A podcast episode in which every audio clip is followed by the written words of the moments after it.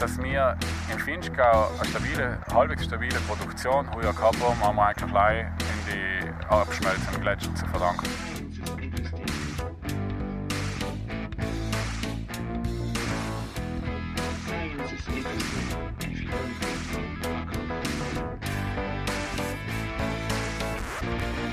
Ist gleich.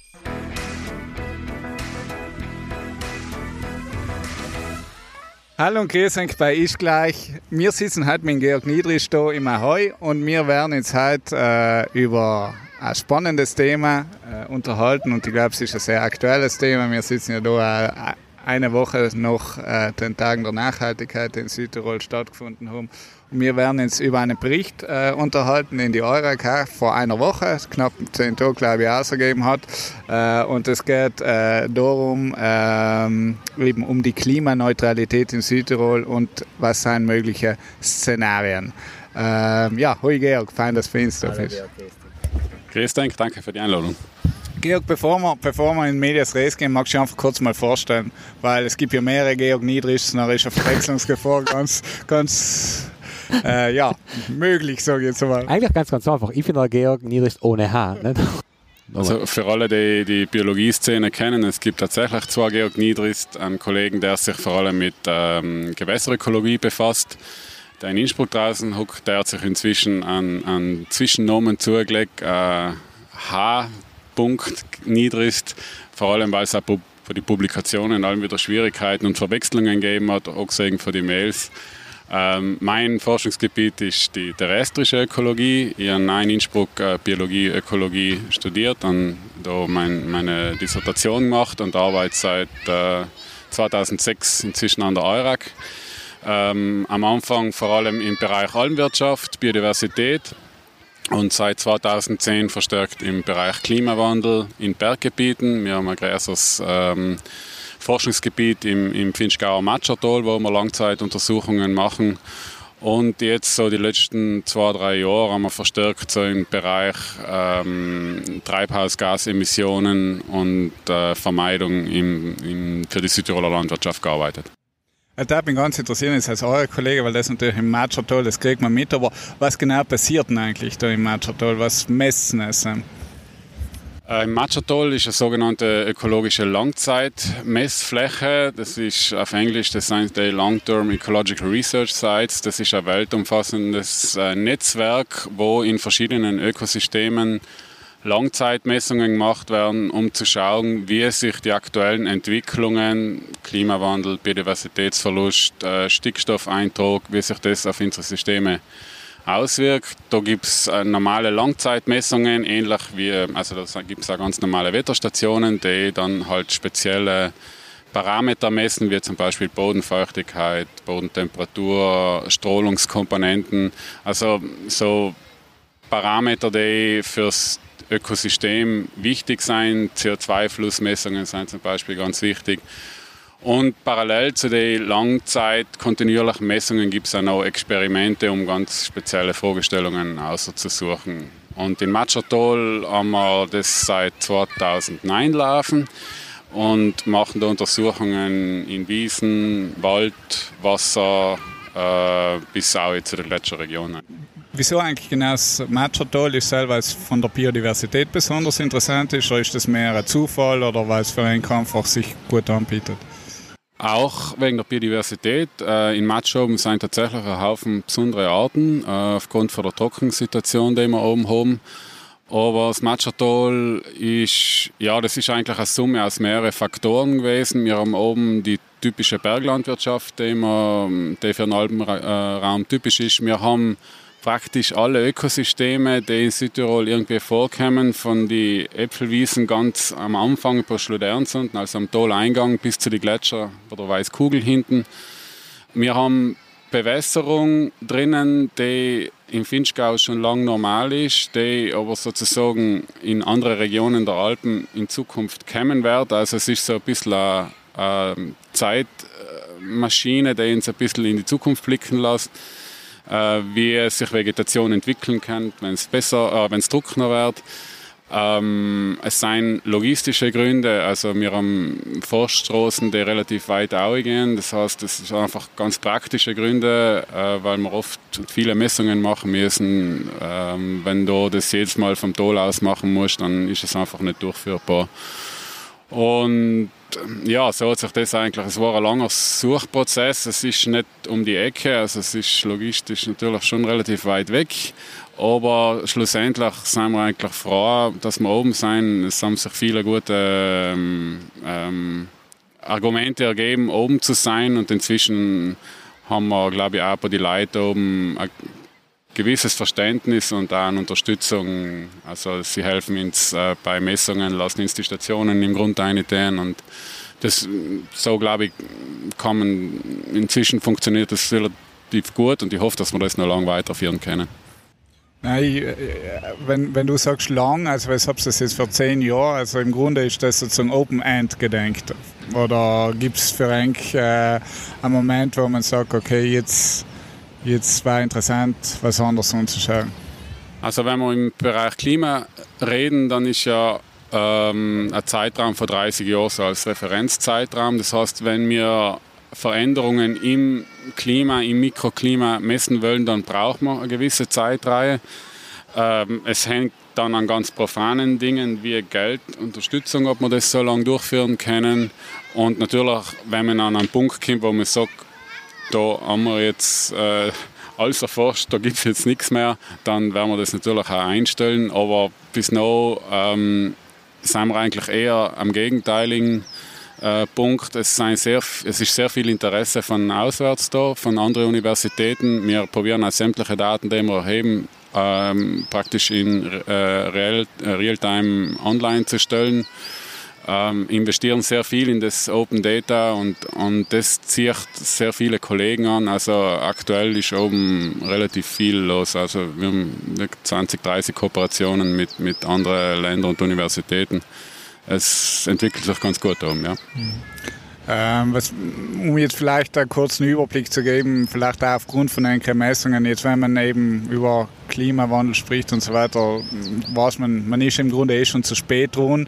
Ähm, jetzt vielleicht kannst du uns ganz kurz in, sage ich mal, ein paar Sätzen sagen, wie schlimm es um Südtirol bestellt ist. Also vielleicht eben Artensterben, äh, eben natürlich, wir sehen es jetzt Tropennächte, gerade in Bozen werden alle mehr. Also ähm, sechs es auch in einigen Messungen zum Beispiel, dass sich das jetzt in den letzten paar Jahren nochmal extrem nach oben multipliziert hat, das Ganze?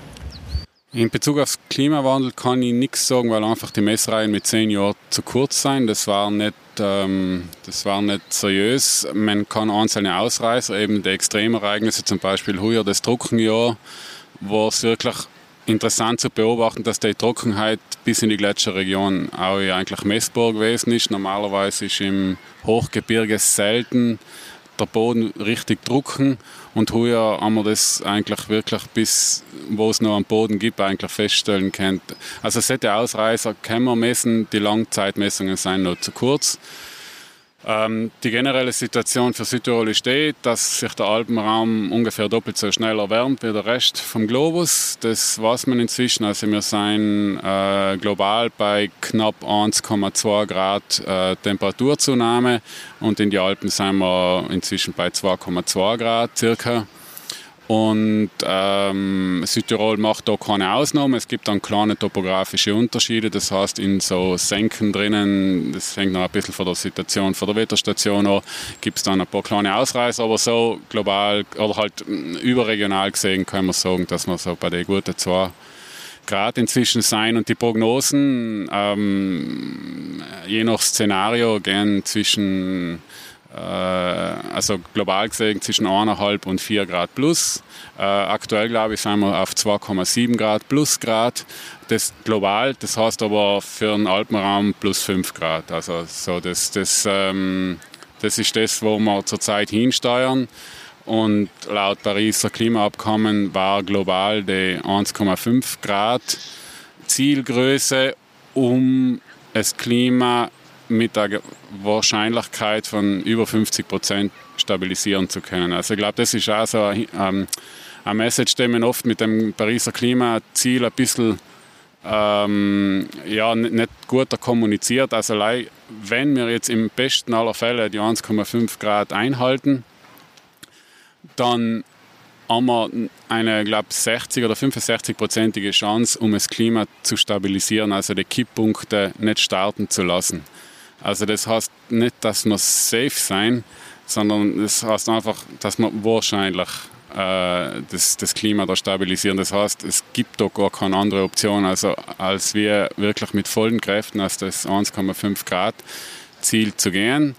Ähm, um das gleich dazu zu sagen, technisch seien sich alle Experten einig, ist es möglich. Es, äh, Klimawandelvermeidung oder Klima ist in erster Linie Kopfsache und äh, eine psychologische Angelegenheit, ob wir das wollen oder nicht. Und eben, um das zu erreichen, nicht, brauchen wir, äh, müssen wir weltweit, glaube ich, Net Zero bis äh, 2050 man ist äh, laut Pariser Klimaabkommen vorgesehen, wäre wünschenswert. Nicht? Und wir sind ja heute da, weil äh, du mit mir Autor bist von einer Studie, die jetzt gerade rausgekommen ist. Die kann man auch anladen auf der Seite von der EURAC Research auf dem Weg in Richtung Klimaneutralität, Szenarien für Südtirol, wo es praktisch, wenn ich richtig äh, mir jetzt erinnere, weil ich es durchgelesen habe, bis 20 äh, 50er ist es bei Enk drinnen? Nein, bis 2040. Ah, bis 2040 tatsächlich, okay. Äh, jetzt hat mich interessiert, nicht, also bevor wir jetzt genau vielleicht zu der Studie zu lesen kommen, in Südtirol tut sich jetzt ja einiges, wir haben es kurz davor angesprochen, die Tage der Nachhaltigkeit. Es gibt eine Nachhaltigkeitsstrategie, es gibt einen Klimaplan, der seit über vier Jahren jetzt, äh, glaube ich, in Ausarbeitung, eine, eine Überarbeitung des Klimaplans, Südtiroler Klimaplans, der seit vier Jahren in Ausarbeitung ist.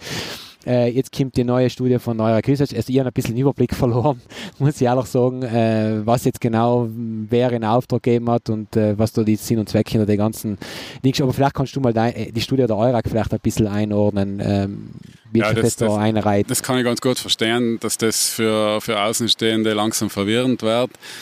Äh, Im Prinzip ist es relativ einfach. Es hat den Klimaplan vom Land gegeben. Der ist äh, letztes Jahr, nein, heuer, äh, in, in einer ersten Version rausgekommen. Und es waren sich eigentlich alle einig, dass das ähm, noch nicht ausgereift ist, das Dokument. Man hat es dann offiziell sozusagen der Bürgerbeteiligung ähm, freigeben, also dass sich die, die Leute am Kent aktiv einbringen. Gleichzeitig hat die Landesregierung dann aber auch gesagt, es braucht noch zusätzliche Daten zu gewissen Teilen, die im Klimaplan nicht vorgesehen gewesen sind. Das sind vor allem mm, eben die Landwirtschaft, die bis noch überhaupt nicht berücksichtigt gewesen ist, und gewisse Bereiche aus Verkehr und Energie. Und das heißt, die Landesregierung hat dann der EURAG den Auftrag gegeben, die Zusatzstudien äh, oder Daten zu erheben und hat parallel dazu die ähm, Bürgerbeteiligung für einen eigentlichen Klimaplan ähm, gestartet. Der, die, die, Kommentare sind dann von einer Expertenkommission gesichtet worden, eingebaut worden und die Expertenkommission ähm, hat den Klimaplan dann sozusagen äh, neu überarbeitet und hat vor hm, zehn Tagen ist der dann vorgestellt worden als der erste allgemeine Teil. Der, die Studie für der EURAC ist kein politisches Instrument, das ist im Prinzip eine reine Faktensammlung, wo wir natürlich schon Empfehlungen abgeben und im Idealfall fließen die Daten, die wir da gesammelt haben, dann in den spezifischen Teil des Klimaplans ein. Das der aber erst rauskommen muss, der zweite der Teil. soll innerhalb, des, äh, innerhalb von Juni 2023 erscheinen, ja.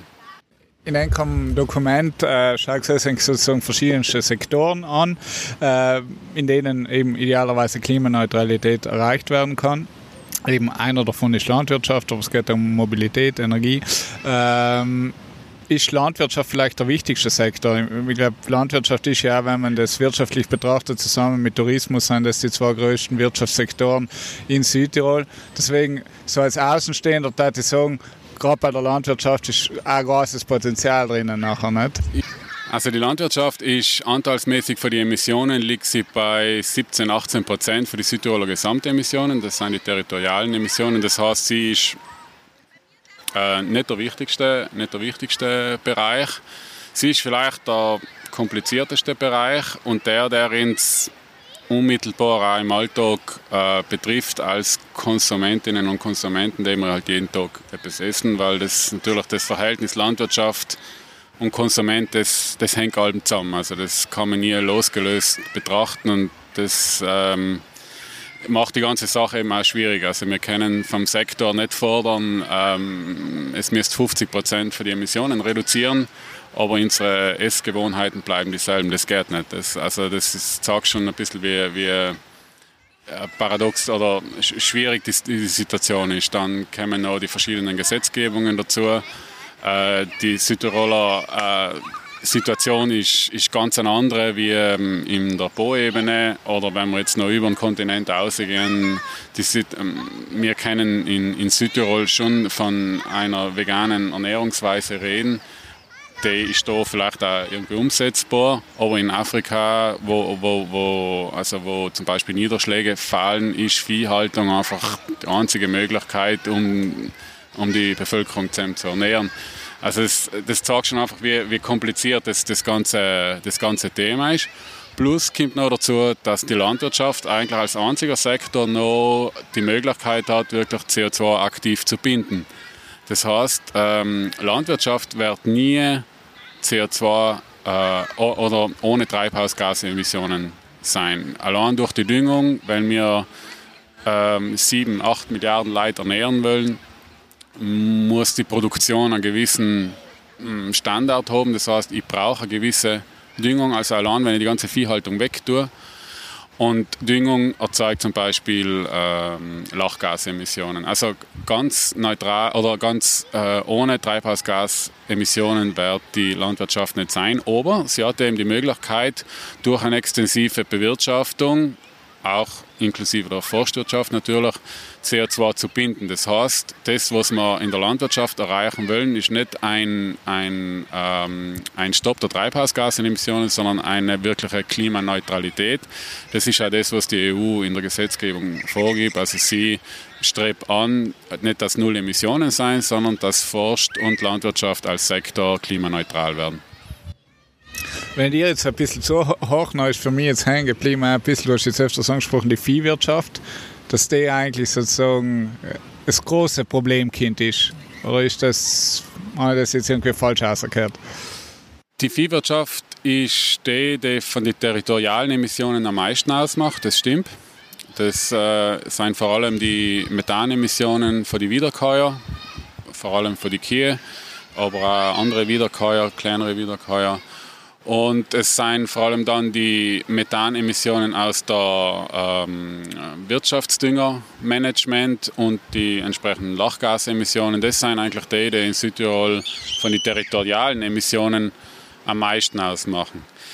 Jetzt bei der Landwirtschaft, wenn wir jetzt das Bild ein bisschen ausweiten, also nicht nur sozusagen ähm, das Produzieren im produzierenden Tal äh, im Territorium sehen, sondern auch die sogenannten Vor- und Nachleistungen, also die zum Beispiel Verpackung, ähm, Futtermittel und so angehen, dann fällt sehr wohl Obst- und Weinwirtschaft auch ins Gewicht. Äh, Weinwirtschaft zum Beispiel durch die Glasflasche, Obstwirtschaft durch die Lagerung, durch die, auch durch die Verpackung dann gleicht sich das Ganze ein bisschen aus. Also Kannst du, Entschuldige, wenn ich unterbreche, Beispiele für Vorleistungen bringen? Weil das waren jetzt Nachleistungen, nicht? Das Verpackung ja. ist so. Ja. Vor, Vorleistungen sind zum Beispiel ähm, in, der, in der Viehwirtschaft sind es die, die Futtermittel, zum Beispiel die Futtermittelproduktion. In der Obstwirtschaft oder in der, in der Weinwirtschaft sind es zum Beispiel die äh, Betonseilen, die ähm, Energie, die für Düngemittel, äh, Pflanzenschutzmittel, Herstellung und so. Also das sind die Sachen, die Vorleistung sind. Nachleistung ist Lagerung, Verpackung, Transport. Und wenn, wenn du das jetzt, äh, vielleicht ist es schwierig, aber, aber wenn das jetzt prozentual sozusagen einteilen könntest, wie viel machen die Emissionen in der Vorleistung aus, noch in der Produktion und dann in der Nachleistung. Das, das, haben wir eben genau in der Studie drin gemacht, dass wir eben nicht like schauen, was direkt äh, territorial in der Produktion anfällt. Das sind knapp 500.000, 450.000 Kilotonnen. Und wenn wir die Vor- und Nachleistungen von den drei Hauptsektoren, Obst, Milch und Wein, dazuzählen, dann ist das ungefähr nochmals das Doppelte. Das heißt, dann sind wir ungefähr bei einer Million Kilotonnen. CO2-Äquivalente. Genau, also das muss man auch dazu sagen. Nachdem eben ein Großteil der Emissionen Methan und Lachgas sind, die werden umgerechnet aufgrund von ihrer Klimawirksamkeit. Ähm, Methan hat äh, zwar eine wesentlich kürzere Lebensdauer wie CO2. CO2 bleibt Jahrhunderte in der Atmosphäre. Methan zehn letzten Studien zu folgen, vermutlich auch ein bisschen länger. Aber die Wirksamkeit als Klimagas, als Treibhausgas ist wesentlich höher und Polargas ist noch einmal äh, um ein Vielfaches höher. Das heißt, es, der Einfachheit wird einfach die Klimawirkung auf CO2-Äquivalente umgerechnet. Du hast das schon ein bisschen angesprochen, nicht? Die, weil du jetzt vor kurzem irgendwo so einen Bericht gelesen, dass man in die Kühe irgendwelche äh, Masken umsetzen will, dass sie nicht mehr, dass sie nicht mehr aufrülpsen nicht oder so. Aber ich glaube, die, was, was, wie, wie, kann, wie kann die Landwirtschaft in Südtirol oder generell die Landwirtschaft, vielleicht nicht auf Südtirol beschränkt, äh, diese Emissionen äh, verhindern, verringern oder auf Neutralität kommen? Weil du hast ja auch schon gesagt, die extensive Landwirtschaft hast du kurz äh, angesprochen, aber vielleicht kannst du ja kurz erklären oder was es da für Möglichkeiten gibt? Weil ich glaube, also ich meine persönliche Meinung zu der ganzen Geschichte, wie du schon gesagt hast, sollen wir unsere Restgewohnheiten nicht, äh, nicht ändern und äh, zumindest mir, wo wir kennen, auf eine vielleicht pflanz mehr pflanzliche Ernährung umschwenken. Jetzt muss ja nicht jeder Vegetarier werden, aber vielleicht, wie heißt das jetzt, Flexarier oder so eine gelesen, eine, eine vorwiegend pflanzlich basierte äh, wie sagt man, Nahrungsaufnahme, aber mit hin und wieder mal Fleisch, glaube ich, wäre schon viel geholfen, aber wie siehst du die, die Situation?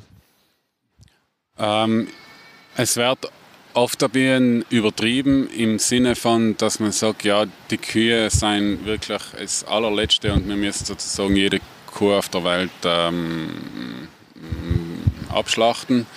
Ähm, die Kuh, die Wiederkäuer, das muss man einfach sagen, seien die einzigen Organismen, die groß äh, die, die Energie, die Futterenergie des Grases äh, effektiv nutzen und umwandeln, für uns nutzbar umwandeln können. Das heißt, dort, wo klimatisch eigentlich wenig andere Kulturen möglich sein, das heißt, wo es ganz kalt oder wo es ganz trocken ist, macht ein Wiederkäuer oder macht eine Kur, um das konkret zu sagen, durchaus Sinn. Was reden wir da über 1200, über 1000? Ja, also so der Grastal, Obst- und Gemüseanbau ist so sagen bei 13, 14, 1500 Meter Schluss. Das hängt ein bisschen von der Exposition ab. Beim Niederschlag reden wir von 300 mm im Jahr, so, wo so Steppenvegetation natürlich äh, anfängt. Dann kann man mit Bewässerung noch was, was nachmachen. Aber das sind so ein bisschen die, die Klimazonen, wo Wiederkäuer einfach rein aus Grund von der Futterenergie oder vom, vom, von der Bilanz her durchaus, durchaus Sinn machen. Wo es problematisch ist, ist natürlich, wo äh, pflanzliche ähm, Erzeugnisse als Viehfutter in Massentierhaltungsbetrieben verwendet werden. Das ist natürlich auch, äh, wenn man so will, eine Verschwendung von Nahrungsenergie, die, die man das absolut zu verbessern gilt. Also es, ich glaube, das, was du gesagt hast, David, es muss niemand äh, von heute auf morgen zum Vegetarier oder zum Veganer werden. Aber der Fleischkonsum oder der Konsum von Milch, Milchprodukten, den müssen wir sicher reduzieren, wenn wir wollen, dass der Sektor klimaneutral äh, wird. Aber das, denke ich, ist, ist auch nicht so ganz unrealistisch. Wenn man ein paar Jahrzehnte zurückdenkt, ist das eigentlich für die ältere Generation ganz normal, dass das Fleisch eigentlich am Sonntag oder zum Feiertag gegeben hat.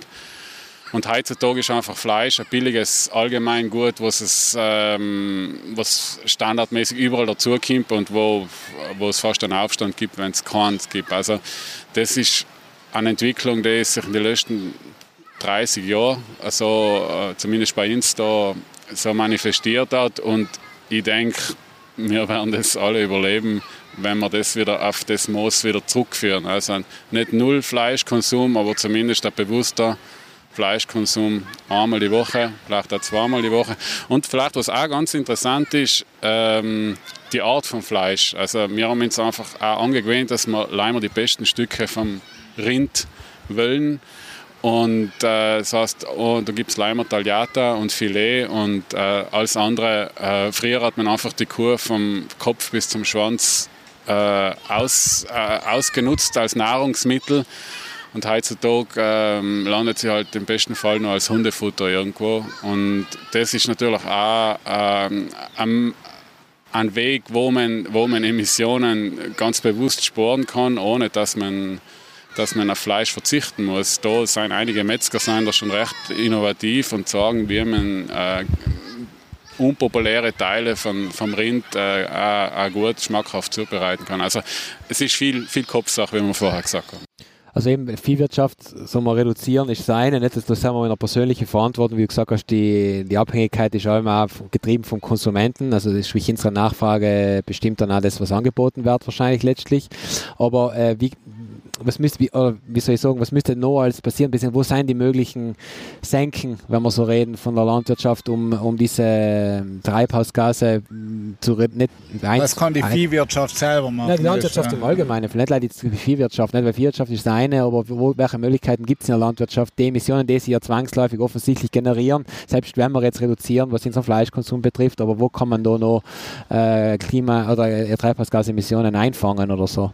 Zuletzt, was wir in der Studie äh, vorgeschlagen haben oder, oder aufgelistet haben, das äh, unterscheidet sich im Wesentlichen in zwei Bereiche. Eins ist eben die Vermeidung und das andere ist die Senkenleistung. Das, glaube ich, muss man ganz klar trennen.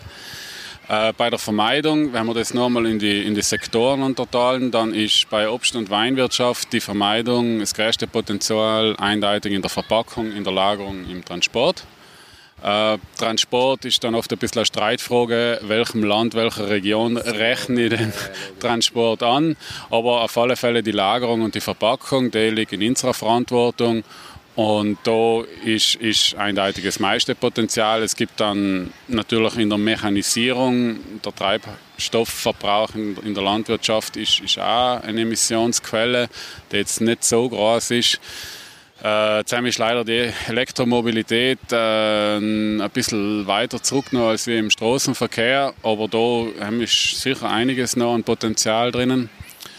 Und in der Viehwirtschaft, wie gesagt, ist da, sehen wir das größte Potenzial dadurch, dass man einerseits verschiedene technische Lösungen äh, oder sagen wir, agronomische Lösungen ansetzt, zum Beispiel ähm, Biogasanlagen. Also da kann ich äh, Methan mh, verwenden für die Energieerzeugung äh, und lasse es nicht ungenutzt in die Atmosphäre aus. Es gibt, wie du schon vorher gesagt hast, so erste Prototypen von Masken, die äh, in die Kühe sozusagen das Methan, was sie auch rülpsen, äh, entnehmen. Das halte ich für Zukunftsmusik beziehungsweise mit das ist ja die, dystopisch irgendwie, ja, ja. oder? Also ich glaube, dass das mit, Tier, mit, die, mit der aktuellen Tierwohldebatte keine langfristige Perspektive hat.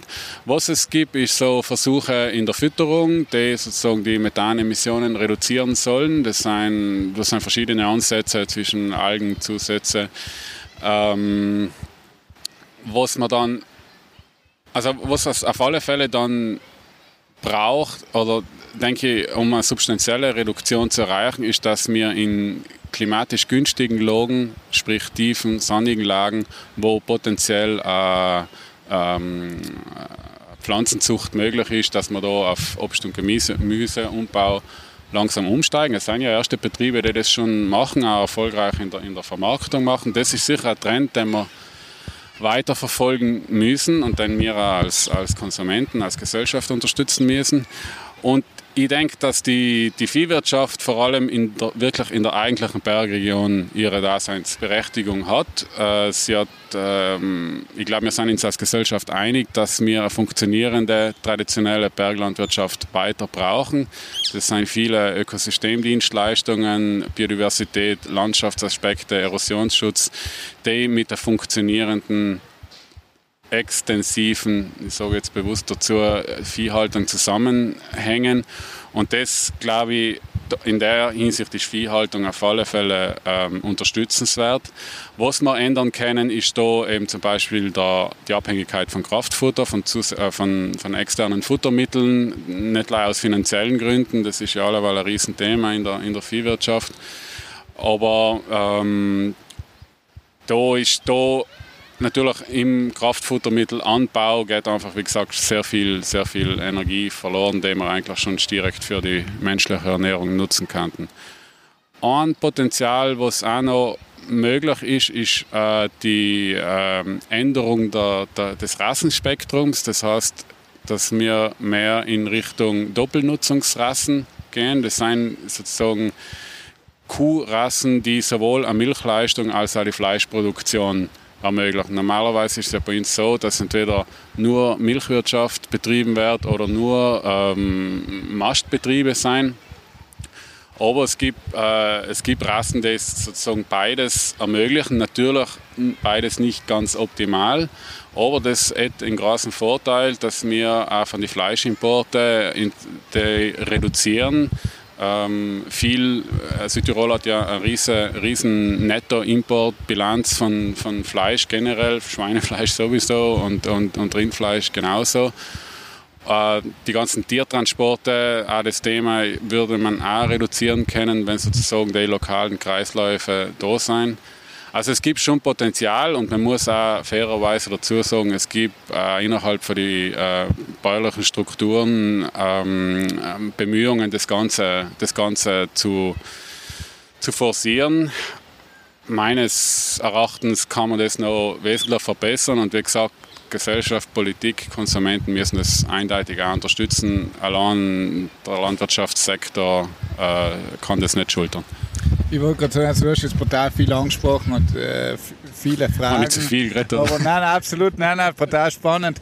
Aber, aber eben etwas ein Argument, was man halt allem hört, äh, natürlich bei uns eben sehr viel Monokulturen, eben Weinwirtschaft, Apfelbaum. Äh, und dass man halt sagt, okay, natürlich für die Bauern ist äh, einfach, äh, wenn man es auf einen Hektar rechnet, ertragreicher eben Wein oder Äpfel anzubauen, wie eben Gemüse und Obst, äh, weil es natürlich die vielleicht einfach nicht eben den Ertrag hergibt. Nicht? Und okay, du hast gesagt, manche dienen es erfolgreich, aber im Grunde ist halt eine Nische. Und wahrscheinlich, solange es eben eine Nische ist, ist der Ertrag auch gar nicht so schlecht. Aber die Frage ist halt, oder eben, mir kommt halt viel so oft, wenn ich mit ein paar Bauern rede, ist einfach die Angst davor, oder nicht die Angst, aber einfach ist nicht vorstellbar, jetzt zu sagen, ich tue die Reben alle aus und mache das, weil, weil eben der Ertragkampf nicht stimmt. Und, und du hast ja angesprochen, dass wir als Konsumenten und Gesellschaft sozusagen den Weg mitgehen müssen.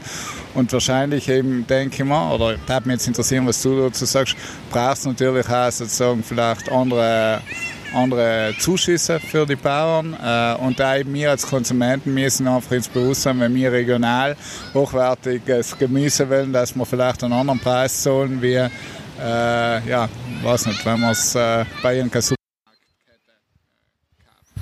Ja, ja, das ist, äh, da sind wir jetzt bei dem Punkt, wo wir eigentlich bei, bei jeder Landwirtschaftsdiskussion landen. Der Preis ist ganz ein ganz zentraler Punkt. Ähm, und damit auch der Wert von Lebensmitteln. Wenn wir vergleichen, was äh, vor 30, 40, 50 Jahren, also so in die 70er Jahre zum Beispiel, anteilsmäßig, anteilsmäßig ähm, von, vom, vom Lohn für Lebensmittel ausgegeben worden ist, dann ist das ein Vielfaches von dem, was wir jetzt ausgeben. Das heißt, der Wert von Ernährung, von Lebensmitteln ist relativ ganz stark gesunken. Und wenn wir jetzt sagen, wir brauchen einen besseren Preis für hochwertige landwirtschaftliche Produkte, dann kommt sofort die, äh, die Gegenmeldung, ja, das ist sozial nicht verträglich. Die, die Leute, ähm, gerade jetzt mit Inflation, ähm, da schaukeln das hinten und vorn nicht. Aber eigentlich ist es eine knallharte Prioritätensetzung. Was bin ich bereit für ein gutes Lebensmittel auszugeben? Und da ist jetzt natürlich, ich als Wissenschaftler kann jetzt da, da sind wir jetzt ganz stark im, im Gefühlsbereich, im emotionalen Bereich und sind wir Wissenschaftler nicht so gut. Nicht? Also, das, das, äh, ähm, aber es, jede Diskussion zur nachhaltigen Landwirtschaft landet früher oder später bei dem und ich glaube, dass es auch einfach ein zentraler Punkt ist, weil schlussendlich der Landwirt ist ein Unternehmer wie jeder Handwerker, wie jeder äh, Dienstleister. Er muss mit dem, was er produziert, über die Runden kommen und ähm, am besten war das natürlich, wenn er das ohne Subventionen kann. Nicht? Und, und da ist natürlich äh, ausgehend von EU-Subventionen ja, von der Nachkriegszeit weg bis jetzt natürlich haben wir uns da schon ein bisschen ein System gezüchtet, aus dem wir jetzt relativ schwer wieder aussteigen können. Das stimmt. Ja. Aber eben, siehst also es, ja, ist jetzt natürlich die 100 Millionen Euro Frage, aber siehst du, ähm, ja, nachher eben die Möglichkeiten, dass wir das schnell genug hinkriegen? Oder, oder was braucht es, dass man vielleicht die Maßnahmen, die es teilweise in dem Bericht auch vor, vorschlags, dass man die eben jetzt schnell wirklich noch umsetzen, solange es nicht zu spät ist. Weil irgendwie eben, wir müssen, du hast ja im Vorgespräch gesagt, so schnell wie möglich in die Umsetzungsphase kommen und es passiert eben schwierig, ist schwierig. Nicht? Ich verstehe, es kann nicht von einem Tag auf den anderen passieren, aber de facto müssen es ja theoretisch. Ja, das ist eine Frage, die betrifft eigentlich alle Sektoren, nicht nur den Landwirtschafts- und Ernährungssektor. Ähm, ich bin 100% davon überzeugt, dass es möglich ist, dass es in, erstens, in erster Linie eine Willensfrage ist, ob wir das als Gesellschaft äh, wollen. Und da schiebe ich jetzt nicht einmal der Politik irgendwie in schwarzen Peter zu, sondern die Politik ist allein Spiegelbild der Gesellschaft. Das heißt, wenn wir als Konsumentinnen und Konsumenten genügend Druck in irgendeine Richtung aufbauen, dann wird die Politik diesem Druck ganz sicher folgen, weil sie einfach auf Wählerstimmen, auf Zustimmung, äh, das ist jetzt ganz neutral formuliert, an, angewiesen ist oder, auf das baut. Also ich glaube, dass, ähm, wie gesagt, machbar ist auf alle Fälle. Ähm, die Frage, ist, die Frage ist, ob wir bereit sind, das, das zu wollen. Gewohnheiten ändern ist schwierig. Da gibt es eben die Top-Down, Bottom-Up-Ansätze. Äh, äh, Top-Down heißt, dass es von oben her äh, aufoktroyiert wird. Unten ist die Gewohnheitsänderung.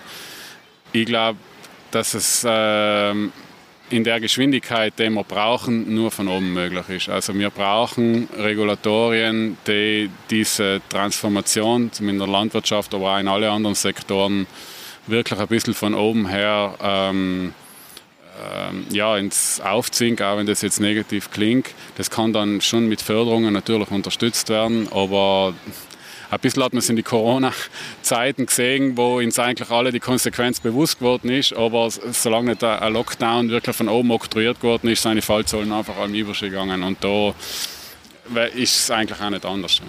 Aber siehst du da, siehst du da realistische Möglichkeiten? Muss ich allein in Südtirol denken, man, wir wissen die Exponenten, die, die wir da teilweise erhoben, nicht? in gewisse Gremien und, und äh, politischen Institutionen. Und da sehe ich da eher schwarz, muss ich sagen. Nicht? Ähm, ich sehe es ein bisschen differenziert. Also was ich festgestellt habe in den letzten Jahren, hat es äh, innerhalb von der Landwirtschaft und von den landwirtschaftlichen Organisationen ein ziemliches Umdenken gegeben. Ähm, das ist vielleicht so in der öffentlichen Wahrnehmung nicht so feststellbar, aber ich bin in vielen Besprechungen und Sitzungen, wo es um Nachhaltigkeit, um, um Klimawandel geht, dabei und muss eigentlich sagen, dass ich ähm, sehr viel Offenheit und, und guten Willen eigentlich feststellen. Natürlich ähm, probiert jeder Sektor für sich das Beste allem rauszuholen. Aber in den Themen, die wir alle haben, Biodiversität, Treibhausgas, äh, sehe ich schon sehr viel Offenheit. Jetzt natürlich, wenn wir dann konkret in die Umsetzung gehen, werden wir schauen, ähm, wie, wie, wie disponibel wir wirklich sein. Aber ich, ich, muss auch sagen, also gewisse ähm, politische Exponenten zeigen sehr viel Sensibilität für das Thema. Ich möchte jetzt da wirklich nicht, nicht gerade in Vorwahlzeiten nicht einzelne Namen nennen, aber man darf jetzt nicht alle wirklich über einen Kamm scheren und in die, in die Interessensvertretungen, in die bäuerlichen oder die Beratungsorganisationen ähm, sind auch viele gute Leute drinnen, die die Sache schon sehen und, und auch probieren äh, voranzubringen. Also ganz so schwarz sehe ich es nicht, aber wo ich dazu stimme, wir müssen jetzt eben in die Umsetzung kommen und Sam wird dann äh, wirklich schwierig, aber wie gesagt, es betrifft uns, uns alle, weil auch wir Konsumenten müssen beim nächsten Mal ausgehen, essen, das Lokale nehmen, das Regionale und möglichst wenig Fleisch. Also im Grunde sagst du es eh äh, top-down, aber auf der anderen Seite natürlich hat jeder Einzelne natürlich auch einen Gestaltungsspielraum, wie eigentlich bei, würde sagen, fast alle Sachen in unserem Leben. Ähm, ich würde gerne jetzt ein anderes Thema noch ansprechen, kurz, was eigentlich in den letzten Monaten ein großes Thema war, Stichwort Bodenversiegelung. Gerade, ich glaube, in Österreich hat es ja geheißen, dass jetzt mehr wie die Hälfte des Landes der Boden versiegelt ist, wenn ich mich richtig erinnere, oder, oder so. Aber halt, es ist, es ist, es wird allem mehr zum Thema. Und äh, ich glaube, deshalb ist es auch kurz im Bericht angesprochen, ist sozusagen die Doppelnutzung von landwirtschaftlichen Flächen auch, äh, ist, glaube ich, ganz kurz auch angesprochen angesprochen worden. Und ich glaube, da hat es ja, ich weiß es jetzt nicht, wirst mir vielleicht mir aufklären, aber ich habe irgendwo gelesen, dass jetzt, ich weiß nicht, was in Holland oder irgendwo eine Studie durchgeführt worden ist, eben mit Photovoltaik. Ja. Ähm, wie siehst du das? Also der Boden hat eine ganz zentrale Rolle im Ökosystem, wo es oft äh, ein bisschen auf Seiten gelassen wird, so ein bisschen als sprichwörtliche Blackbox, auch von uns Ökologen oft ein bisschen, ähm, ja, alles was sozusagen unter unseren Füßen ist, schauen wir uns nicht an. In den letzten Jahren erlebt der Boden aus meiner Sicht ein bisschen eine Renaissance, also man kümmert sich wieder mehr um, um die Möglichkeiten, um eine Bodengesundheit. Äh, Im Zusammenhang mit dem Klimawandel hat der Boden einen ganz zentralen, ähm, ganz zentrale Rolle. Er speichert je nach Landnutzung extrem viel CO2. Also wir reden von ähm, 80, 100 in Moorböden, hunderte von Tonnen äh, Kohlenstoff pro Hektar. Und also die Landnutzung oder eine, äh, eine extensive Landnutzung rettet ins zum Teil noch vor noch einen stärkeren CO2-Anstieg. Das heißt, eine nachhaltige Bodennutzung ist ein ganz zentraler Bestandteil für, für eine Klimaneutralität. Die Doppelnutzung, was du angesprochen hast, von, die, von der Photovoltaiknutzung in landwirtschaftlichen Flächen, hm, bin jetzt persönlich neutral gegenüber. Ich war eher für einen äh, pragmatischen Ansatz. Also wenn man mal alle Gebäude, ähm, die uns zur Verfügung stehen, äh, gut ausnutzen, dann können wir allem noch schauen, was wir, was wir effektiv brauchen. Aber wer zum Beispiel einmal ein, Luftbild von, von der Industriezone anschaut, da sind noch so viele ungenutzte Flächen generell von Italien als Sonnenland ist eigentlich ein Wahnsinn, wie viel da ungenutztes Potenzial liegt. Das heißt, bevor wir in die landwirtschaftlichen Flächen gehen müssen, haben wir eigentlich noch so viel anderes andere Möglichkeiten, die dann auch noch einen Vorteil haben, dass wir ja infrastrukturmäßig schon vor Ort sein mit den Stromleitungen. Also wir müssen da nicht irgendwelche Stromleitungen auf die Almenau legen. Also das kommt ja auch noch dazu. Deswegen ich da, bin da für ein Step-by-Step Ansatz. Wir schauen uns einmal an, was wir noch nutzen können. Das ist übrigens dann auch in, im, im Energietal drinnen vom, von der Studie. Und dann, wenn wir sagen, okay, wir brauchen noch, dann können wir uns anschauen, wo ist was möglich, weil natürlich unter einem landschaftlichen Aspekt, ob ich beim Hogelnetz noch ein paar Paneele oben an oder nicht, macht landschaftlich ähm, eigentlich nichts mehr aus. Also so offen müssen wir das schon, schon sagen. Ich, ich, weiß, ob du das kommentieren kannst, kann ich es noch aussortieren, aber ähm, wenn ich mich richtig erinnere, geil, sind 200 Megawatt aktuell äh, Solar verbaut in Südtirol und wenn wir die Klimaneutralität bis 2040 erreichen will, dann müssen wir mal auf äh, 800 äh, Megawatt oder 600 oder 800 Megawatt kommen. Aber ist egal, das kann man auch aussortieren, ist interessant, weil äh, die Flächen, gerade auf die Dächer und so, äh, so öffentliche Gebäude gibt es ja noch und nöcher nicht. Also eben, da müssen wir nicht vielleicht äh, wie du gesagt hast, ist ja eh äh, hin, wo die Leitungen sein und, und ich immer jetzt an meinem Balkon Photovoltaikpanel bestellt, nicht zum Beispiel. Ja, dann machen wir es halt über die Balkone, wenn wir es sonst nicht hinkriegen. Nein, nein, alles ist leider ein kleines Ding. Ich denke, denk, da gibt es äh, viele Möglichkeiten, an denen man vielleicht bis jetzt noch nicht gedenkt hat. Äh, das sind vielleicht auch die sprichwörtlichen heiligen Kühe, die man vielleicht einmal schlachten muss, wenn ich an Denkmalschutz denke. Ähm, es gibt so viele schöne Kirchendächer, die riesige Flächen bieten. Und ähm, wenn ich mir das Ganze aus der Distanz anschaue, dann ist mir eigentlich lieber, wenn ich unser Klima unter Kontrolle kriege, weil die, die, die Photovoltaikpaneele kann ich danach allem noch wegbauen und die andere unter eigentlich ein gut erhaltenes Kirchendach. Aber wenn ich das aus irgendwelchen emotionalen, ästhetischen Gründen zutue, Natürlich hat es einen, einen Einfluss. Das, äh, ich verstehe da schon die, die, die, Widerstände, aber wir müssen jetzt einfach als Gesellschaft irgendwann entscheiden, was wir wollen. Und, und äh, da äh, denke ich, sollte man sich keine Denkverbote irgendwie auferlegen und die Sachen pragmatisch anschauen. Und dann gibt es da schon noch viele Möglichkeiten. Ja, Denkverbot, das ist eigentlich leider in Südtirol ist gerade äh, Photovoltaik auf denkmalgeschützte Gebäude per Dekret von Landeshauptmann verboten.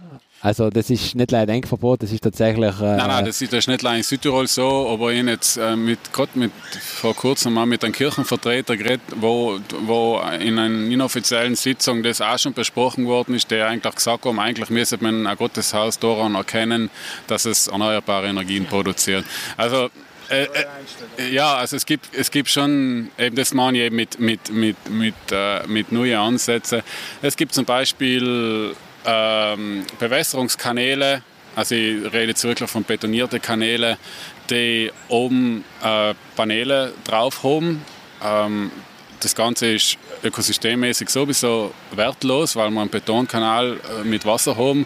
Gleichzeitig hilft es uns aber, die Verdunstung im, im, Wasserkanal eigentlich einzudämmen. Also es gibt wirklich ganz, ganz viele Möglichkeiten und ich denke, die nächsten Jahre werden uns da noch einiges an, an Möglichkeiten zeigen. Also wie gesagt, technisch sehe ich sehr viel Potenzial. Die Frage ist, ob man wirklich will. Ich hätte jetzt noch gerne äh, ein anderes Thema, was du angesprochen hast, diese, wie hast du gesagt, Nachemissionen oder halt eben äh, Nachleistungen, genau. Wenn wir, wenn wir Richtung eben Packaging denken, was eben bei der Weinwirtschaft natürlich mit den Glasflaschen extrem wichtig ist und ein wichtiger Wert, muss man auch sagen, nicht gleich, auch beim Apfel, Apfelsaft ist jetzt auch der Trend, dass man verstärkt einfach, weil eben das, das Auge auch nachher natürlich das Packaging extrem wichtig ist für den Verkauf. Ähm, ja, was war, was war da zum Beispiel die Möglichkeit, ähm, umzudenken? Also in der Weinwirtschaft, weil du das konkret ansprichst, haben wir ja irgendwie die paradoxe Entwicklung in den letzten 30 Jahren ungefähr gehabt, dass der Konsument, das ist auch in Studien nachgewiesen, die Qualität vom Wein äh, vom Flaschengewicht abhängig macht. Also je schwerer die Flasche, desto besser der Wein. Das ist, das, da gibt es ganz klare Zusammenhänge. Und das hat natürlich die Weinwirtschaft dazu bewogen, die Flaschengewichte allerweil mehr zu steigern. Inzwischen habe ich schon leere Weinflaschen mit 1,2, 1,3 Kilo gesehen. Also da ist noch gar kein Wein drinnen. Ähm, das heißt, in der Weinwirtschaft gibt es im Wesentlichen zwei Ansätze, um das äh, Problem ein bisschen zu lösen. Einerseits wieder zurück mit den Flaschengewichten zu 300, 400 Gramm, wo durchaus noch jegliche Ding äh, Sicherheit oder sagen, Stabilität gewährleistet ist. Und die, der andere Ansatz ist die Mehrfachflaschennutzung. Und jetzt muss man sagen, gibt es inzwischen erste Denkansätze in Südtirol, entweder von einzelnen Betrieben, die sagen, sie haben da eine spezielle Weinlinie, die sie jetzt in der, in der Flasche den allein 300 Gramm oder 400 Gramm wegbewerben. Oder eben es gibt erste Denkansätze, wie kann man Weinflaschen mehrfach nutzen. Wenn man denkt, beim Bier ist es eigentlich gang und gäbe, dass eine Bierflasche eine Pfandflasche ist. Im, beim Wein ist es früher genauso gewesen mit den Literflaschen. Aber eben das, das Rückgabeding oder die Flaschen, das hat einfach allem so ein bisschen den, den Nimbus des äh, schlechte Qualität.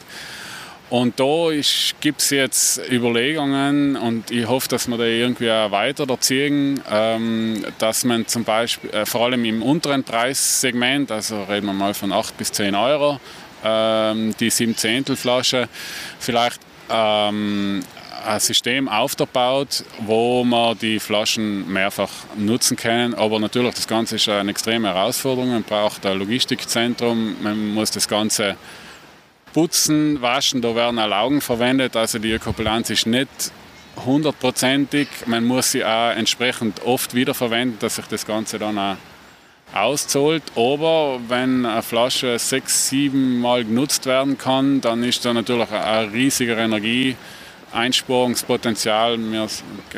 Ja, man geht davon aus, dass fast die Hälfte eigentlich für die Emissionen der Weinwirtschaft damit eigentlich vermeidbar wird. Ja, ist eigentlich ein Wahnsinn. Und weil wir davor geredet haben, eben Top-Down, das ist eigentlich etwas, wo vor allem der Konsument gefragt ist. Wenn ich als Konsument, äh, glaube ich, auf das zurückgreife und sage, ich brauche nicht eine 1,2 Kilo Flasche, sondern 300, 400 Gramm und ich nehme mehr den, dann ist eigentlich das, glaube ich, eine relativ schnelle Geschichte. Ja, also der Konsument hat, sowieso mit, mit seiner Brieftasche einen enormen Steuerungspotenzial, aber gerade eben was jetzt Infrastruktur und Logistik angeht, braucht es natürlich in Anfang schon auch ein bisschen Unterstützung. Ich denke auch an Förderungen, die das Ganze irgendwie von, von oben unterstützen. Das sind Flaschenwaschanlagen, das sind irgendwie Logistik, also die Flaschen müssen ja vom Konsumenten wieder zurück gesammelt werden, es müssen die richtigen Flaschen sein. Also es ist nicht ganz so trivial, aber es, gibt, aber äh, es funktioniert mit Bier, also es gibt eigentlich kein Argument, wieso das nicht mit Wein auch Wobei, jetzt ich, grad, ich war gerade in einem Gespräch mit Bekannten von mir und Freunden, äh, weil es ist ja ganz interessant, die Milch zum Beispiel hat es früher in Glasflaschen gegeben, das gibt es eigentlich nicht mehr, es gibt es noch die Plastikflaschen oder die Tetrapack und der Grund ist eben unter anderem das, weil ja durch das Waschen der Flaschen nicht extrem viel Energie auch benötigt wird, muss eben und, und plus zusätzlich musst du ja die das, das, Hygienische muss ja garantiert sein. Nicht? Und anscheinend ist in den Milchflaschen auch oft Öl oder, oder, oder Benzin oder was reingekommen. Und bis du das sauber kriegst, musst du ein paar Mal einen Waschgang machen. Und deswegen anscheinend nicht die Entscheidung da nimmer hin zu, Glas, zu den nachhaltigen Glasflaschen, weil wie du ja ganz kurz schon angesprochen hast, die Ökobilanz nicht zwangsläufig positiv ist, weil es jetzt in Flaschen ist. Natürlich jetzt die, wenn wir jetzt rechnen, die Gewicht von einer Flasche, wenn ich dann transportieren muss, ob das 1,5 Kilo weg oder 400 Gramm, halt macht einen Unterschied, halt braucht man nicht reden. Nicht? Aber das mit dem Wiederverwenden von den Flaschen ist, glaube ich, nicht ganz so. Nein, also es ist auf jeden Fall, äh, es ist, also der Energieverbrauch für die Glosproduktion, also die müssen ja die, die Öfen auf 1100 Grad aufheizen, ist schon enorm. Also eine Mehrfachflaschennutzung ist auf jeden Fall die Energiebilanz besser es, man muss leider die anderen Sachen auch ein bisschen mit berücksichtigen. Ich bin kein Flaschenputzexperte. Meines Wissens ist so, dass man mit den heutigen Waschmethoden praktisch fast alles aus den Flaschen rauskriegt. Ähm, es war in erster Linie einfach eine, Preis, eine Preisfrage. Und interessanterweise jetzt natürlich mit den hohen Energiepreisen kommt eben das Denken wieder zurück, dass hm, gibt es eigentlich nicht eine Alternative zur Glasflasche, weil das ist mir einfach zu, zu teuer. Ja. Und dann, äh, dann kommen eben solche Ideen, über die wir davor kurz geredet haben, wieder auf und die sind, die sind absolut umsetzbar. Ne? Mich hat jetzt persönlich ein anderes Thema interessieren. Ich, vielleicht habe ich es überlesen, aber ich glaube in der Studie habe es nicht wirklich davon geredet. Das Thema Wasser auch ein bisschen. Ähm, ich meine, ich, ich glaube, in Südtirol sind wir eh recht weit im Gegensatz zu anderen Regionen, was äh, Tropfberegnung angeht. Aber äh, glaubst du, jetzt, ich meine, ob in Zukunft überhaupt noch möglich ist, in Südtirol äh, eben vor allem auf Weinbau und Apfelwirtschaft zu setzen oder äh, werden wir da ganz natürlich auch an Grenzen kommen, weil eben äh, irgendwann das Wasser fällt?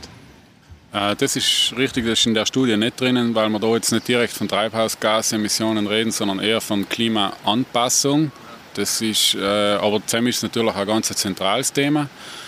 Äh, Tropfberegnung nimmt stetig zu. Ähm, es sind leider noch Bereiche, also Gebiete in Südtirol, wo die Entwicklung aus meiner Sicht zu langsam geht. Ähm, aber ich denke, gerade so Sommer wie heuer ähm, beschleunigt die Entwicklung und ich denke, bis auf wenige lokale Ausnahmen, wo jetzt Bodenbeschaffenheiten speziell sein oder die Dinge, gibt es eigentlich kein Argument gegen, gegen eine Tropfberegnung. Äh, über Kronenberegnung absparen natürlich braucht man in die frostgefährdeten Lagen noch, aber das, das, ähm, gegen das ist ja überhaupt nichts einzuwenden. Weinbau braucht sehr viel weniger Wasser. Also ich, um jetzt auf die Frage zurückzukommen, in Zukunft Weinbau, mm, also wassermäßig auf alle Fälle. Ich denke, es es steht und fällt mit der intelligenten Wassernutzung. Also einmal die Art, wie wir bewässern, zweitens die Art, wie wir das Wasser speichern und stauen. Also ich glaube, wenn wir das Klimading nicht unter Kontrolle kriegen oder eigentlich allein mit der jetzigen Erwärmung und mit den jetzigen äh, äh, Klimaextreme brauchen wir zusätzliche Wasserspeicher, um, um die aktuelle Landwirtschaft oder die aktuelle Produktion zu, zu sicherzustellen. Und der dritte Punkt ist dann der intelligente Wasser Einsatz, das heißt das Bewässern nach Turnussen, wie es zum Beispiel äh, im Finchgau jahrhundertelang üblich gewesen ist, das muss jetzt einfach umgestellt werden hin zu äh, Wassern nach Bedarf. Das, da gibt es äh, zum Glück jetzt auch schon erste Projekte. Das heißt, man setzt da Sensoren in seine Anlage ein und weil der Sensor sagt, einen gewissen Wert, jetzt in dem Fall ist das Bodenwasserpotenzial unterschreitet, dann wird bewässert und nicht, wenn ich gerade das Wasser an. Also ich glaube, da braucht es dann auch strukturell organisatorisch ein bisschen ein Umdenken. bis noch ist das vor allem im Finchgau einfach nicht anders gegangen, weil durch die Überkronenbewässerung dermaßen viel Wasser ausgeht. Das heißt, ich muss das ganz genau kontingentieren. Wenn ich jetzt überall Tropfberegung drinnen habe, dann kann ich das Wasser viel gezielter einsetzen. Und dann denke ich, kann man da auch an den Turnussen einiges noch einiges vornehmen. Was mir, was mir ein ganz wichtiger Punkt ist, den wir heuer eigentlich, äh, der fast ein bisschen untergegangen ist, dass wir im Finchgau eine stabile, halbwegs stabile Produktion heuer gehabt haben, haben wir eigentlich allein in die abschmelzenden Gletscher zu verdanken. Das, muss man, das muss man eigentlich ganz klar sagen. Wir haben im Finchgau das große Glück, dass wir mit Martell, äh, Sulden, Langtaufers noch relativ große Zungen drinnen haben. Wenn man von der Edge das Wasser abzieht, was für die Gletscher kommt, dann ist vor allem heuer im, im Hochsommer ist da nicht mehr viel drin gewesen. Ich weiß jetzt die Prozentsätze nicht, aber wir sehen das im, im, im, im Abflussverhalten. Ähm, das, das, muss uns bewusst sein, dass die aktuelle Landwirtschaft, vor allem jetzt im Finchgau, äh, möglich ist, weil wir noch den Speicher oben haben. Und was wir auch wissen, weil der Speicher nicht mehr ist, dann fällt ins das Reservoir. Wie lange haben wir noch? Ja, der Gletscher das ist halt ein bisschen schwer, das auf Jahreszahlen festzulegen. Ähm, wie gesagt, wir haben relativ krasse Gletscher hier lokal oben. Also wenn ich an, an, an Cevedale, äh, die Ortler Gletscher, Weißkugel hinten, das wird schon noch einige Jahre brauchen, bis die komplett weg sein. Aber was man schon eindeutig festgestellt hat, ist, dass man sozusagen den Peak an Gletscherschmelzwasser schon überschritten haben. Also das heißt, die Gletscher haben schon eine Größe erreicht, dass auch wenn sie jetzt wärmer werden, dass da nicht mehr so viel Wasser kommt, wie, es, wie, wie, wie früher sozusagen. Den Peak haben wir, haben wir überschritten.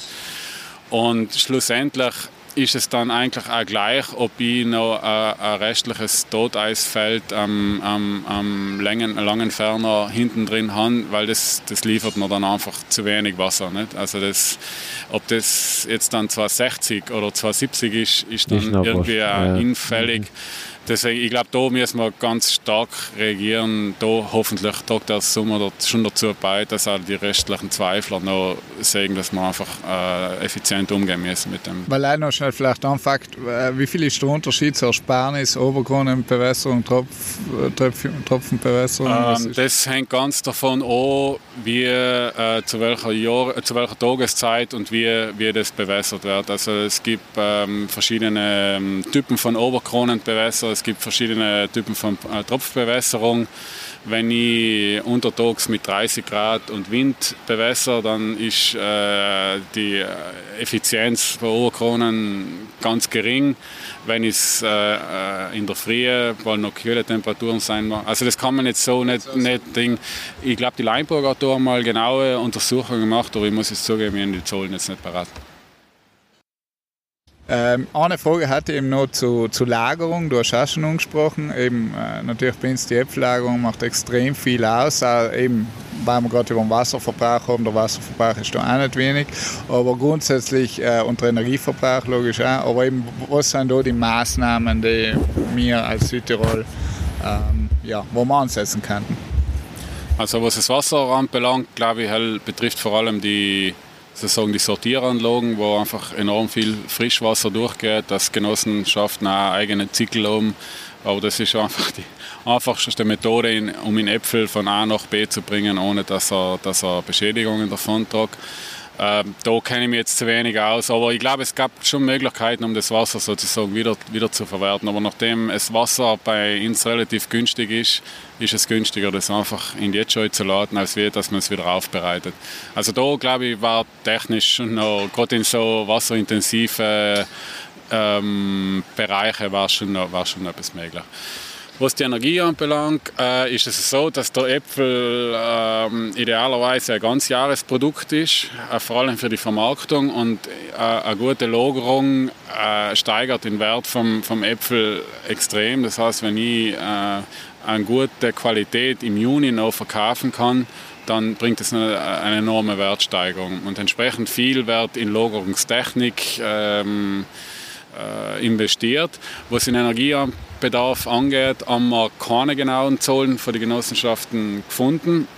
Soweit ich weiß, ist aber jetzt die Obstwirtschaft dabei, äh, den, den CO2-Fußabdruck zu, zu berechnen. Also da äh, hoffen wir schon, dass wir, dass wir Zahlen kriegen.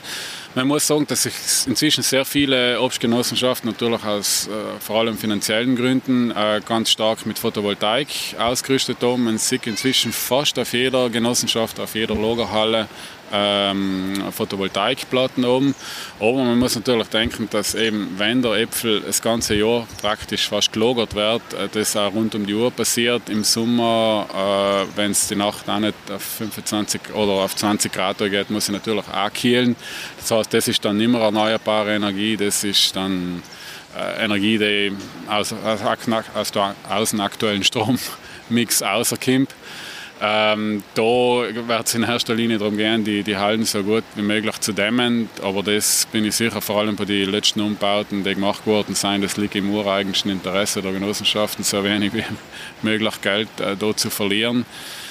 Ähm, die Lagerzeit zu verkürzen, Sieg ist schwierig, weil eben wie gesagt gerade das späte Verkaufen einfach auch ein riesen, ein riesen Vorteil ist. Also wenn du als, als Vermarktung zu Zeitpunkten mit deinem Produkt auf den Markt gehen kannst, wo andere nicht auf dem Markt sind, das ist natürlich ein riesen Vorteil. Und, aber da beißt sich eben die Katze in Schwarz, weil das natürlich enorm mit hohen Energieaufwänden Vielleicht ähm, um Nein, mit, der, mit der positiven Note zu Ende. Also du hast gesagt, du siehst eigentlich in Südtirol, dass sich echt tut, dass äh, von allen Seiten eigentlich das Interesse da ist, äh, dass, sich, dass sich was macht und ich glaube eben, also ein Bericht äh, hilft dabei, weil auch wenn du gesagt hast, äh, es soll nicht irgendwie jetzt äh, ein politisches Instrument sein, so glaube ich, ist echt ein Instrument, was der Politik sehr hilft, um konkrete Maßnahmen äh, in den nächsten Jahren vielleicht umzusetzen und ich glaube, da habt ihr eine gute Basis jetzt gelegt.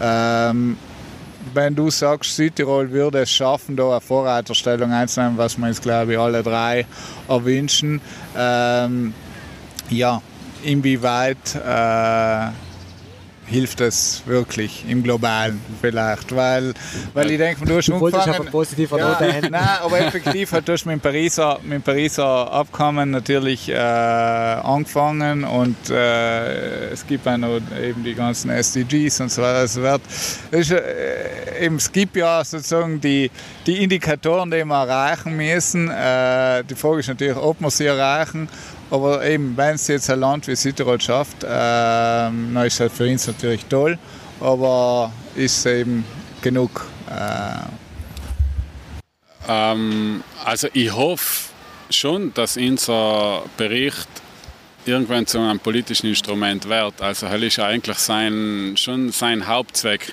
Wir haben es jetzt nicht als politisches Instrument ausgelegt. Das heißt, da sind jetzt keine Richtlinien und Maßnahmen drin, die sofort umsetzbar sind. Aber wir hoffen schon ganz stark, dass das im, im neuen Klimaplan äh, die Berechnungen, die Zahlen in irgendeiner Form Berücksichtigung finden. Schon schwer die Arbeit ums Susch, also das hoffen wir schon ganz stark.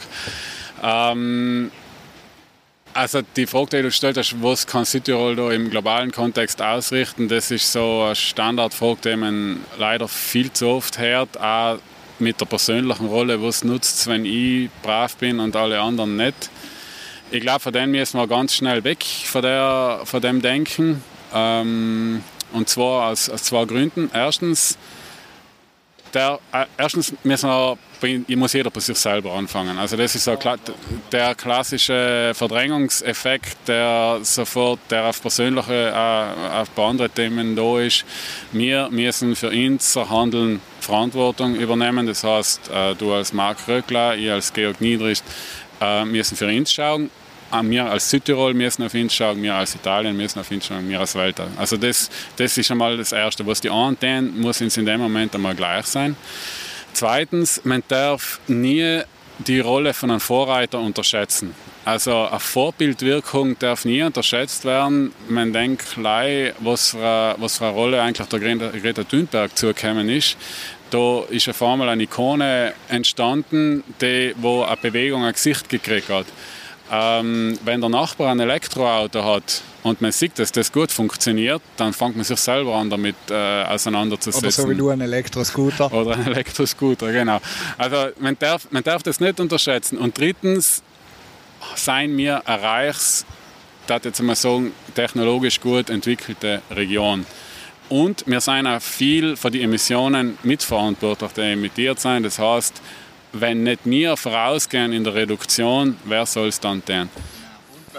vergessen, dass wir auch noch unsere zwei Gebiete zusammenbringen. Wir haben viel Autonomie, was andere Regionen natürlich nicht haben. Und deswegen aus großer Macht entsteht große Verantwortung. Nicht Spider Jetzt hören wir sogar mit Spider-Man Ja, besser kann man den Schluss nicht machen, oder? was wir auch jetzt vielleicht im letzten Jahr ein bisschen gemerkt haben, eben gerade eben durch den Trockensommer, war ein bisschen die Diskussion, ja, wer verbraucht jetzt viel Energie, viel, wer erzeugt viele Emissionen, war die Diskussion Tourismus, Landwirtschaft, eben die Touristen, die natürlich auch, äh, eben sehr viel verbrauchen, der Urlauber in Südtirol. Und man merkt so langsam, dass eben so ein bisschen äh, ja, die Fronten sich verhärten und jeder ein bisschen gerne in anderen in, in Schwarzen Peter zuschiebt. Äh, wie siehst du das? Ja, das ist eine Entwicklung, die, die wir fast bei allen gesellschaftlichen Debatten sehen, dass einmal in erster Linie die anderen schuld sein. Ähm, bei den Treibhausgasemissionen umso mehr, da sind entweder andere Länder schuld, die noch letzter sein, äh, oder es sind andere Sektoren, die noch mehr, also die Debatte, die bringt uns einfach überhaupt keinen Millimeter weiter. Jeder Sektor, jeder Konsument, jede Konsumentin, äh, jede Region muss auf sich schauen und dann werden wir das lösen. Wenn wir allen warten, bis der andere den ersten Schritt macht, dann werden wir keinen Millimeter weiterkommen. Ja, Georg, vielen, vielen Dank für deine Zeit äh, und für das ausführliche Gespräch zu einem sehr komplexen äh, Thema, was uns aber äh, was wir schnelligst ins Handeln die, um, um, umkommen müssen. Ich glaube, wir haben jetzt gehört und verstanden, auch bei den Sustainability jetzt durch eure Studie, durch den Klimaplan und dann machen, ja, mögen wir Leute nicht? So, wir Leute Gas geben. Danke vielmals, Georg, fürs Kommen. Wir werden natürlich den Bericht und alle anderen Verlinken, relevanten natürlich. Dokumente verlinken in den Show Notes und hoffen, dass vieles lesen. Und äh, ja, danke für deine Arbeit. Und natürlich auch die Kolleginnen, die am Bericht beteiligt waren. Bitte, Georg. ja, danke, ich werde Ihnen Dank weiterleiten.